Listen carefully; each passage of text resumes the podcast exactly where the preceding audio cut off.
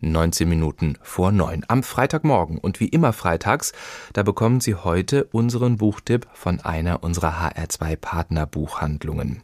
Lieder Petzel von der Buchhandlung Land in Sicht in Frankfurt ist zu Gast mit einem Sommerkrimi. Guten Morgen. Guten Morgen. Es wird ja spannend. Sie haben das Fest von Margaret Kennedy dabei. Wenn ich aufs Cover gucke, sehe ich ein Hotel an der Küste, so unter einer Klippe und da fällt ein Riesenbrocken auf dieses Hotel oder ist gerade so beim Fallen. Das ist die Ausgangssituation von diesem Krimi. Was können Sie uns denn dazu verraten, ohne zu viel verraten? Das ist ja so schwierig bei einem Krimi. Ja, so ist das und ähm, ist natürlich auch ungewöhnlich für einen Krimi, dass sozusagen das Ende bekannt ist. Aber eigentlich ist viel weniger bekannt, als Mensch am Anfang mal so denkt. Weil die große Frage bleibt ja, wer ist im Hotel, wenn der Felsbrocken fällt? Also der Prolog sozusagen erzählt uns, dass ein Felsbrocken gefallen ist, weil da spricht sozusagen der Landpfarrer mit jemand anderem darüber, wie er den Trauergottesdienst für die Leute, die in diesem Hotel gestorben sind, gestalten soll. Und Mensch denkt erstmal, huch.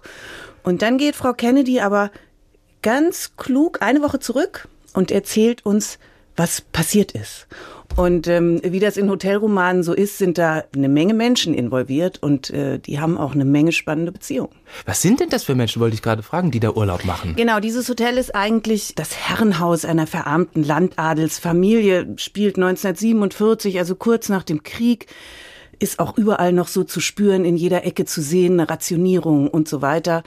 Die haben also, sind verarmt, haben ihr Herrenhaus zu einem Hotel umgebaut und am Anfang der Woche ist es eigentlich noch leer und dann tauchen im Laufe der Woche Gäste auf, entweder vorbereitet oder spontan. Und äh, da gibt es zum Beispiel die reiche Familie Gifford mit vier Töchtern, drei Adoptivtöchter, eine leibliche Tochter. Es gibt eine verarmte Witwe mit drei Töchtern. Es gibt einen cholerischen Kirchenmenschen mit einer völlig verhuschten Tochter. Es gibt aber auch Dienstbotinnen, es gibt äh, einen Chauffeur, es gibt die Familie selbst, die auch interessante Charakterköpfe bietet, weil eigentlich haben sich die Eltern in diesem Haus quasi entschieden, dieses Hotel zu machen, um ihren Söhnen eine Ausbildung zu ermöglichen. Mhm. Und diese Leute prallen da quasi aufeinander oder sind aufeinander angewiesen, lernen sich kennen und es beginnt das, was in Hotelromanen oft beginnt. Wir lernen die Menschen kennen und die kommen in Verflechtungen, in Beziehungen, in Schwierigkeiten. Es klingt ja auch so ein bisschen, Menschen kommen in ein Hotel oder in ein Landhaus und dann wird's tödlich. Klingt so ein bisschen nach Agatha Christie. Also ich würde auch sagen, es klingt sich manchmal ein bisschen ähnlich tatsächlich. Also der Gedanke ist naheliegend. Ich finde allerdings, dass Frau Kennedy die Charakterzeichnungen sozusagen tiefer gelungen sind. Also Frau Christie bleibt ja immer vergleichsweise an der Oberfläche, mhm. wollen wir jetzt auch gar nicht lange drüber reden. Ich finde gerade die, die Personen sind zwar so als Typ kenntlich, aber ich finde sie halt sehr schön gezeichnet, mit viel Empathie und viel Esprit auch. Es ist zum Teil wirklich komisch, wirklich witzig, aber sehr liebevoll und auch bösartig. Also vielleicht so, wenn Agatha Christie und Jane Austen sich mal die Hand gereicht hätten, ja, das wäre vielleicht noch so eine Idee. Und dabei halt eine leichte Lektüre, eine tolle Sommerlektüre, sehr, sehr spannend. Sie hat viele Stilmittel, Briefe, Tagebucheinträge. Das verändert auch die ganze Handlung dann manchmal oder das Bild der Person, die man da so hat.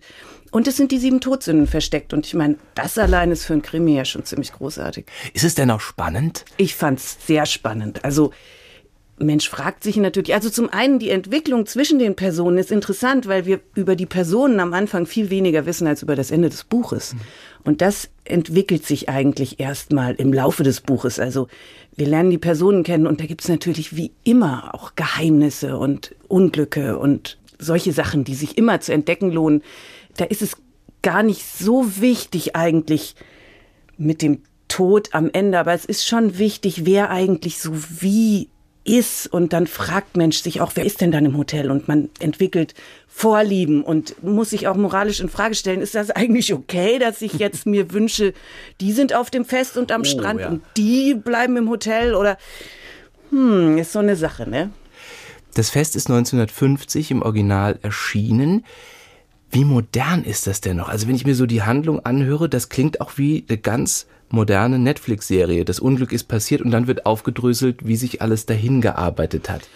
Also ich finde sprachlich sehr modern, zumal es ist schnörkellos erzählt, es sind relativ kurze Kapitel, viel Dialog, auch wie ich finde, sehr gelungene Dialoge.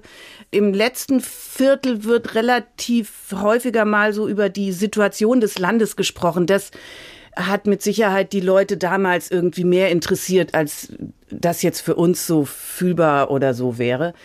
Aber ich finde, sprachlich atmet das durchaus Modernität man hört schon, dass es in den 50ern entstanden ist, aber es hat überhaupt nichts Altbackenes, finde ich. Dieter Fetzel von der HR2 Partnerbuchhandlung Land in Sicht in Frankfurt empfiehlt Margaret Kennedys Das Fest, der perfekte Sommerkrimi. Im Schöffling Verlag erschienen, kostet 24 Euro. Vielen Dank.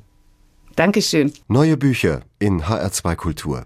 Weitere Rezensionen auf hr2.de.